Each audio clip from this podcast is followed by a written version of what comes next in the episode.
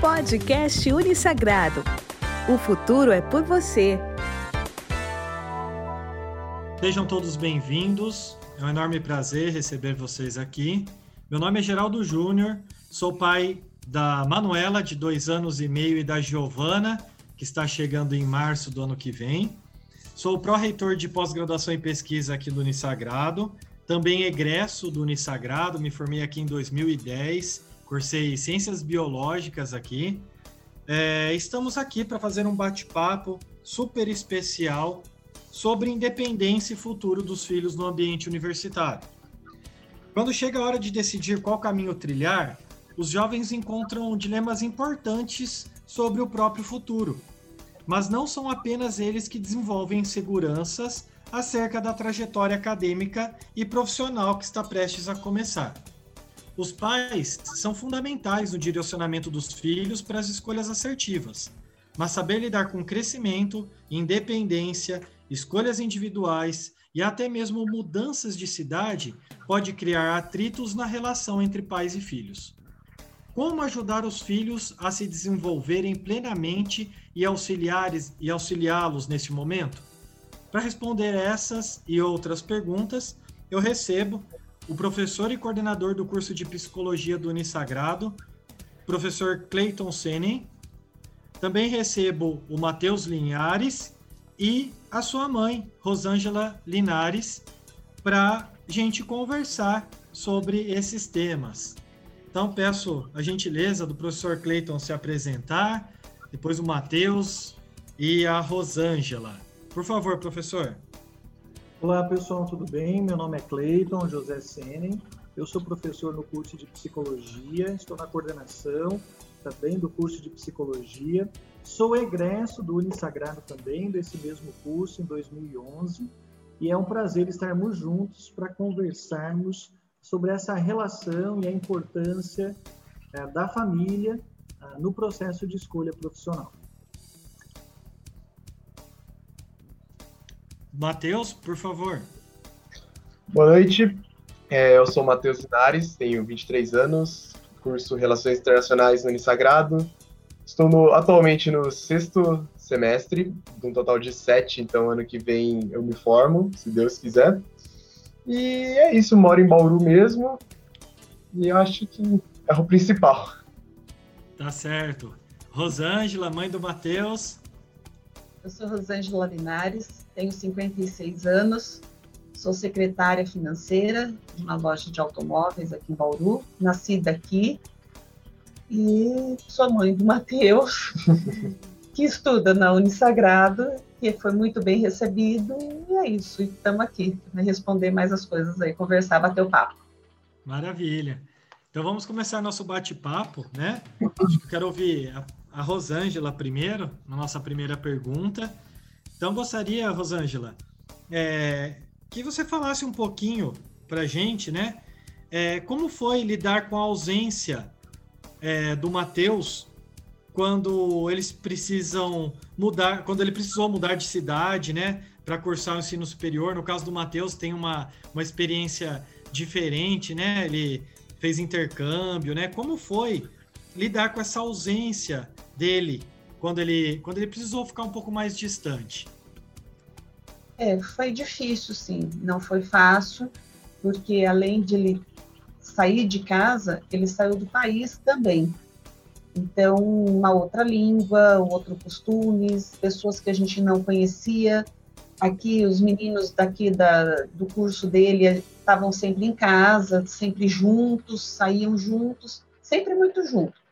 E lá era muito, era fora, não conhecia ninguém, mas ele nós combinamos que ele ia morar na faculdade, almoço, jantar, café da manhã, tudo dentro da faculdade. E isso me deixou um pouco mais tranquila. Porém, lá ele tinha que pôr a Flora tudo que nós passamos para ele aqui dentro de casa. Então, ser uma pessoa correta, né, e saber os seus limites e o que pode, o que é certo e o que é errado. E isso ele acolheu muito. Ele ficou na, na, morando na faculdade, um alojamento, tinha uma outra pessoa, era um americano, mas assim, foi tudo muito perfeito. Não foi fácil, a distância, mas como disse o professor, né, que hoje em dia a tecnologia também ajuda bastante a comunicação, então a gente se falava sempre, não sempre porque os horários eram bastante diferentes, e ele também tinha aula cedo e à tarde, às vezes à noite, mas assim, foi muito compensador, mas foi bastante difícil assim a, a separação, né? E principalmente num lugar tão longe eu não poderia falar, ah, tô com saudade, vou ali visitá-lo né? Foram assim, mas ele levou de muito boa, foi muito bom para ele, o crescimento dele foi maravilhoso e valeu muito a pena todo assim o sofrimento que às vezes eu acordava de madrugada, né? Vinha no quarto, quarto vazio, mas eu sabia que ele estava lá e estava sendo bem para o futuro dele. Então foi bom, sim. Foi bem gratificante. Muito, muito legal, né? Esses relatos. Professor é. Cleiton, é natural, né? Essa dificuldade, né? Que nós pais temos, né? Gera preocupação, né? É, é uma situação natural, é uma percepção natural.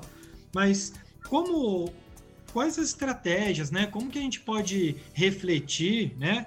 Para passar por esse, por esse processo é, de uma maneira mais, mais leve, mais tranquila, né? De ter um entendimento daquela situação. Quais dicas que você pode pode dar para a gente, para a gente conseguir refletir e entender esse processo de forma mais natural e mais tranquila possível. Sim, eu acho que é importante a gente retomar essa ideia, não é? porque o, o comportamento dos pais uh, de cuidado com os filhos, além de um princípio biológico, é uma função social também que é esperado, né? Um comportamento esperado que os pais tenham de cuidado, de proteção dos próprios filhos.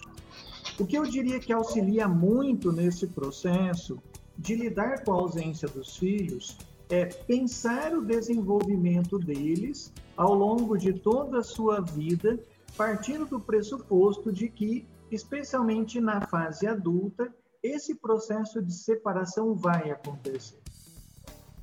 O que os pais não podem imaginar é que, assim, ao longo de toda a vida, eles vão pensando, desde o início do nascimento, né, que esses filhos sempre vão viver com eles, na casa deles, e eles não se, não se preparam para esse processo de autonomia, de independência né, dos filhos. Existem alguns pesquisadores, inclusive, que dizem que a gente vive um pouquinho aí uh, essa, esse processo de síndrome né, do canguru, onde os filhos ainda, por mais que muitas vezes eles casam, né, começam a atrapalhar, eles têm uma dependência muito grande dos pais, né, permanecem ali muito, muito próximo dos pais. Então, o que acho que é interessante a gente pensar? Esse processo de separação, de autonomia dos filhos é um processo que acontece naturalmente. Não é assim como ah, nós saímos das casas dos nossos pais e constituímos uma outra família, isso vai acontecer com os nossos filhos também. Isso não pode ser pensado apenas quando eles estiverem na fase adulta. Né? Nós precisamos pensar que essa é uma realidade que vai acontecer ao longo da vida. Né? E especialmente esse sentimento essa percepção do sim, da síndrome né, do ninho vazio faz com que os pais precisam também se reorganizar nesse processo.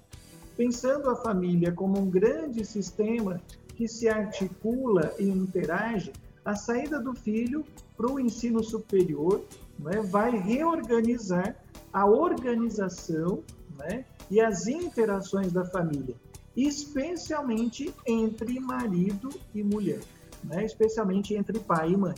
Essa reorganização familiar precisa acontecer. Né? Eu acho que se a gente pudesse usar uma metáfora, né, talvez eu ousaria dizer uh, que nós e os nossos filhos, né, nós precisamos pensar que os filhos são como flechas. A partir do momento que a gente tem o arco e a flecha, a gente tensiona esse arco e a, a partir do momento que a gente solta essa flecha, ela vai seguir o seu próprio caminho. E não tem mais como a gente seguir, voltar, pegar essa flecha. A gente precisa permitir que essa flecha siga o seu próprio caminho. Isso é extremamente importante, saudável, né? tanto para a identidade, para a autonomia dos nossos filhos, quanto para nós também que somos pais.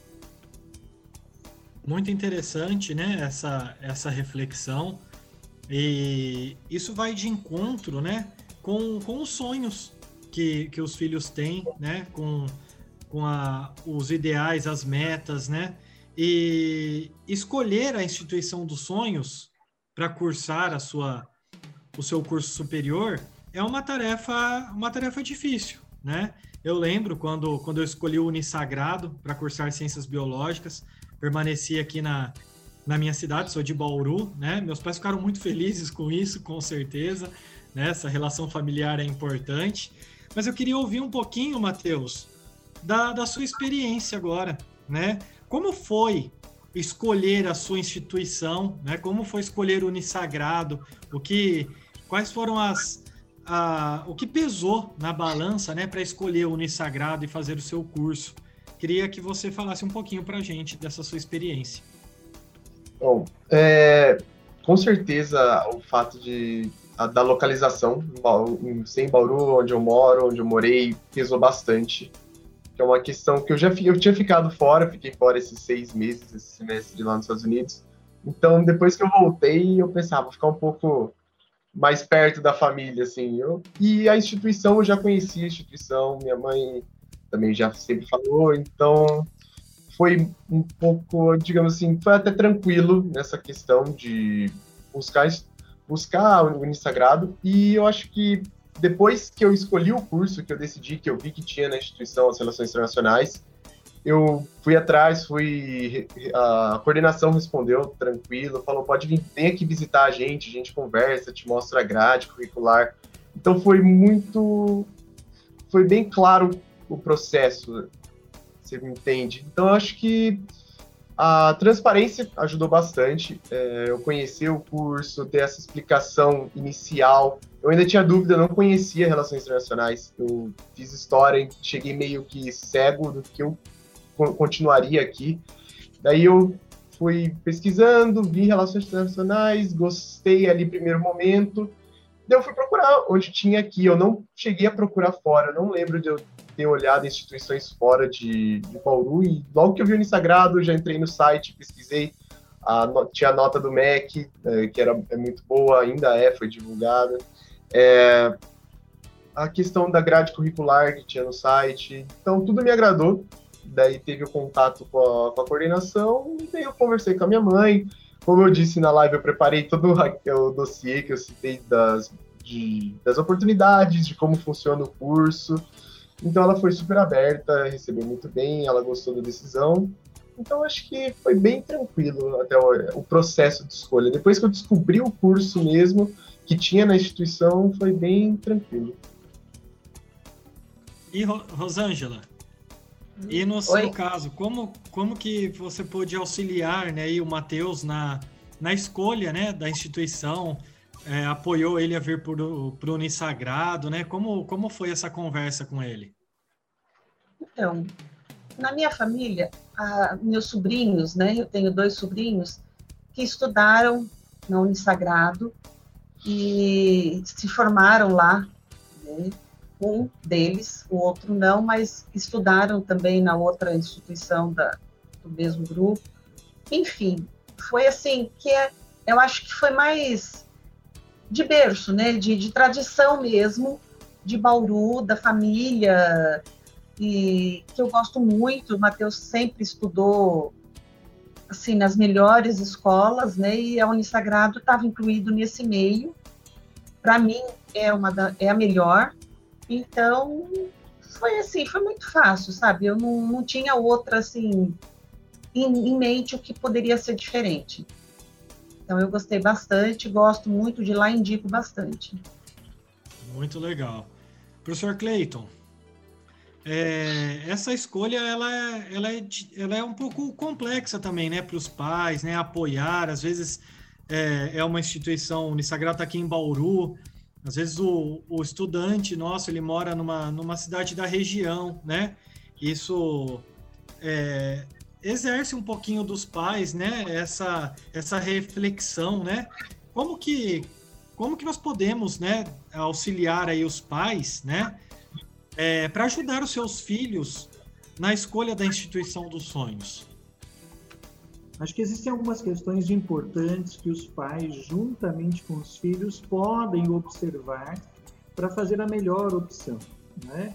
O Matheus comentou antes sobre a nota do curso, que é importante. Você tem uma avaliação externa, não é apenas a fala da própria instituição, mas é um reconhecimento externo né, que valida ah, o conceito né, do próprio curso e da própria instituição Matheus também conversou, falou sobre a grade curricular, que é uma outra questão extremamente importante. Às vezes, quando você tem mais de uma instituição, comparar a grade curricular, e aí você consegue verificar direcionamentos do próprio curso, uh, potenciais que os próprios cursos têm, uh, verificar quem são os profissionais, né? as instituições têm lá quem são os profissionais, professores, quem são eles, o que, que eles fazem, aonde eles trabalham, quais são os diferenciais dos cursos, o que, que eu encontro numa instituição, o que, que eu não encontro numa outra. Nesse sentido, né, a estrutura física, laboratórios, bibliotecas, uh, são condições extremamente importantes que devem ser consideradas no momento de escolher o curso. Né? Às vezes você imagina que um curso vai dar uma determinada condição e ao longo do próprio caminhar, do próprio desenvolver, você não vai ter tantas op opções, possibilidades. Por exemplo, aqui no Unisagrado, né? A ideia de ensino, pesquisa e extensão. A possibilidade do aluno, desde o início, né, do primeiro ano do curso, ter a, a possibilidade de fazer parte de um projeto de extensão, de desenvolver uma pesquisa, uma iniciação científica, são todas condições que vão agregar não é muito para o currículo do estudante no futuro. E completando, né, acho que o Matheus foi muito feliz, né, na, nas suas atitudes aí. Ele visitou também, né, para conhecer a infraestrutura do local, tudo isso, isso é muito, muito importante mesmo, né? Muito bem. É, agora eu quero começar conversar mais um pouquinho com o Matheus, né? É, porque a gente percebe, né, Matheus, que você você teve bastante liberdade, você teve bastante apoio, foi acolhido, né, nessas, nesse momento de escolha, né, é um momento que gera uma ansiedade, que gera uma insegurança, né, por parte dos, dos estudantes, né, na realidade você vai definir a sua profissão, né, o curso que você vai escolher. Então, é, e você conseguiu conversar abertamente com seus pais, né, conseguiu ter um, estabelecer um diálogo pro, produtivo, então eu queria saber quais as dicas que você daria para que outros filhos consigam falar sobre com, com seus pais, né, sobre suas próprias vontades, sobre as suas escolhas. Como que você pode auxiliar e dar dicas para que outros colegas, né, tenham essa experiência positiva que você teve? Então vamos lá. Eu acho que a primeira coisa é tem argumentos. Eu acho que é muito necessário você ter em mãos aquilo que você. O, o porquê você quer aquilo. Tipo, é meu sonho, então por quê? Ter traçado certinho uma, uma linha de argumentação para chegar aos pais e falar: mãe, pai, é isso aqui que eu gosto, é isso aqui que eu vejo eu cursando no futuro. Também tem que ter coragem, que eu conheço amigos que não foi fácil esse processo de querer uma coisa e a família inteira é voltada para uma outra área. Então é é complicado, é difícil. Então, muitas vezes a gente tem que ter coragem e acreditar que os pais também, é confiar nos pais também. A confiança é muito importante. A gente pensar que, poxa, meu pai e minha mãe, eles vão entender, eles, eles me conhecem, que seja 17, 18, 20 anos, quando você vai cursar a faculdade. Me conhecem tanto tempo, eles vão entender eu, eles vão saber o porquê de eu desejar fazer isso. E eu acho que sim, as pessoas, os alunos têm que tentar fazer aquilo que, que eles gostam, aquilo que eles têm vontade, porque eu tenho um negócio comigo que é interno que eu, um dos meus maiores medos é me arrepender de não ter tentado alguma coisa. Então, se é aquilo que você gosta, dá uma chance. Como o professor disse mais cedo na live, a questão do, de ser um bom profissional em qualquer área vem o reconhecimento. Então, eu tenho muito isso em mente. Em qualquer área eu quero ser o melhor e o reconhecimento vai vir, independente o, o monetário acaba entrando num, numa questão, virando uma questão secundária. Então, acho que é muito importante o prazer, aquilo que você gosta mesmo, ser seu foco, tá em primeiro, tá em primeiro lugar. Muito legal sua fala, Matheus. Obrigado, viu, pela, pelas considerações. Quero escutar um pouquinho agora da Rosângela, né?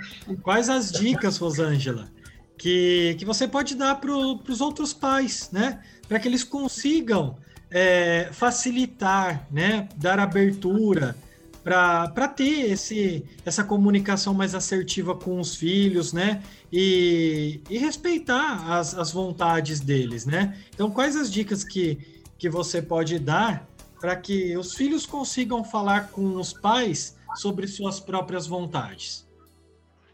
É, a gente tem que saber ouvir né, os relatos deles, os argumentos deles, e por, sabe, tentar deixá-los pôr em prática porque são novos ainda, às vezes pensam que gosta disso, aí cursa um ano, dois, e vai na, não, é isso que eu quero, e muda. Mas deixar cursar sim o que quer. Apesar da gente às vezes querer mais o lado financeiro, o lado mais seguro, né, para eles, mas é o que o Matheus fala, tem que ser o sonho. Então, assim, conversar. Eu acho que o diálogo é a melhor saída conversar e tentar pôr na balança tudo e, no, e resolver da melhor forma, tanto para um como para outro. Né? Porque tem várias coisas que tem tá em jogo, né? Financeiro e tudo mais, um monte de, de processo que tem que ser conversado também. Então, na condição de pai, eu acho que a conversa, o diálogo e assim tentar sim deixar fazer o que gosta, porque vai sair de melhor tamanho sabe? Muito... Eu acho que vai, é, vai sair, vai ser mais produtivo para tanto para um como para outro. É muito importante sua fala, né, Rosângela? Saber ouvir é, é importantíssimo mesmo. É. É, professor Cleiton, levando em consideração a fala do Matheus, né, e da, e da mãe, da Rosângela, é uma experiência muito produtiva, muito positiva, né? Mas como que como que a gente pode é, propiciar para os nossos ouvintes né, algumas reflexões para que os pais consigam validar esse processo, para que essa comunicação é, seja assertiva, né? É, que os pais consigam receber essas informações, acolher né, essa demanda. Como que a gente pode, pode pensar, né? De maneira que. Como que a gente pode refletir sobre esse tema é, de, de conseguir falar das, das vontades dos filhos e respeitar essa situação, né? Que é mais importante. Eu diria que um primeiro comportamento importante que nós podemos ressaltar, tanto entre os filhos quanto entre os pais, é o comportamento da empatia. Né?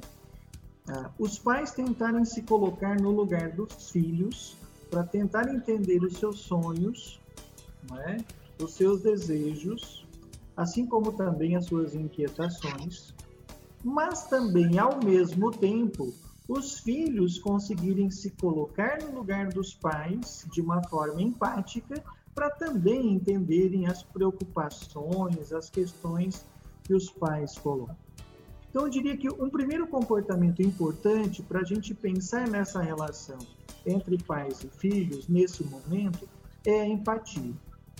Um segundo, e nesse sentido ainda a empatia, talvez, como um desenvolvimento, um desenrolar da empatia, a questão do diálogo. Né? A gente precisa pensar que o diálogo, né, lá, mais logos lá do grego, é a palavra entre duas pessoas. O diálogo pressupõe que enquanto eu falo, né, a outra pessoa esteja aberta para me ouvir. Da mesma forma, quando a outra pessoa fala, eu também preciso estar aberto. O problema é que muitas vezes, isso não só no ambiente familiar, mas na sociedade de uma forma geral, nós temos muita dificuldade de dialogar verdadeiramente. Né? Grande parte dos nossos diálogos são verdadeiros monólogos. A gente fala Enquanto nós estamos falando, nós já estamos pensando na resposta que a gente vai dar para o outro quando ele terminar de falar. e nós muitas vezes não conversamos. Quando a gente não interrompe o outro e começa e continua falando sobre aquilo que a gente quer dizer, né? Então acho que nesse nesse movimento, né, entre pais e filhos, a empatia, o diálogo são extremamente importantes. Destaco uma outra um outro pensamento que o próprio Mateus já falou, que é a paciência, né? Então assim, tanto pais quanto filhos precisam ser pacientes.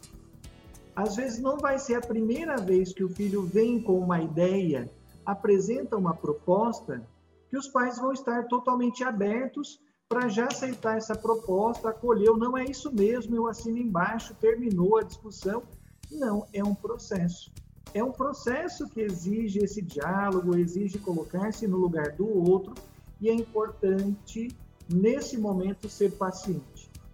Né? A paciência vai dando condições é, cria um, um contexto fértil, vamos chamar assim, para que a gente possa pensar conjuntamente nessas situações e para que a gente possa fazer as escolhas. Mateus chamava atenção também dizendo: Olha, eu tenho amigos que passam por processos muito difíceis porque eles não têm coragem de falar para a família. Então vejam, se o adolescente, o jovem especialmente, não tem coragem é porque muitas vezes você poderá uh, ter um estilo parental dominador, onde a sua fala, o seu pensamento, o seu desejo não é considerado. E aí, obviamente, que numa constituição familiar mais impositiva, mais ditatorial nesse sentido, né? mais dominadora, você vai ter muita dificuldade de apresentar as suas propostas, né? as suas ideias, as suas intenções. É impossível? Não, não é impossível, mas será um processo mais difícil. Por isso que a gente chama a atenção que uma família saudável né, é uma família mais flexiva, é uma família mais dialógica, mais empática, que cria condições para que essa escolha seja menos ansiogênica, tanto para os filhos quanto também para os pais. Muito enriquecedor a fala do professor Clayton. É, bom, eu agradeço a participação de todos vocês, professor Clayton, Rosângela, Matheus. Obrigado pelo tempo disponibilizado, né? É, acredito que nós conseguimos atingir nossos objetivos de passar um pouquinho dessas informações, dessas reflexões, da experiência, né, vivenciada pelo Matheus pela Rosângela e as grandes contribuições do professor Clayton é, nesse bate-papo sobre independência e futuro dos filhos no ambiente universitário. É isso aí, pessoal. Agradeço a participação de todos os ouvintes.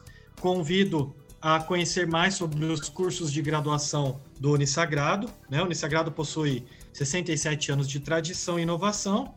É uma instituição de referência na educação superior na cidade de Bauru e região.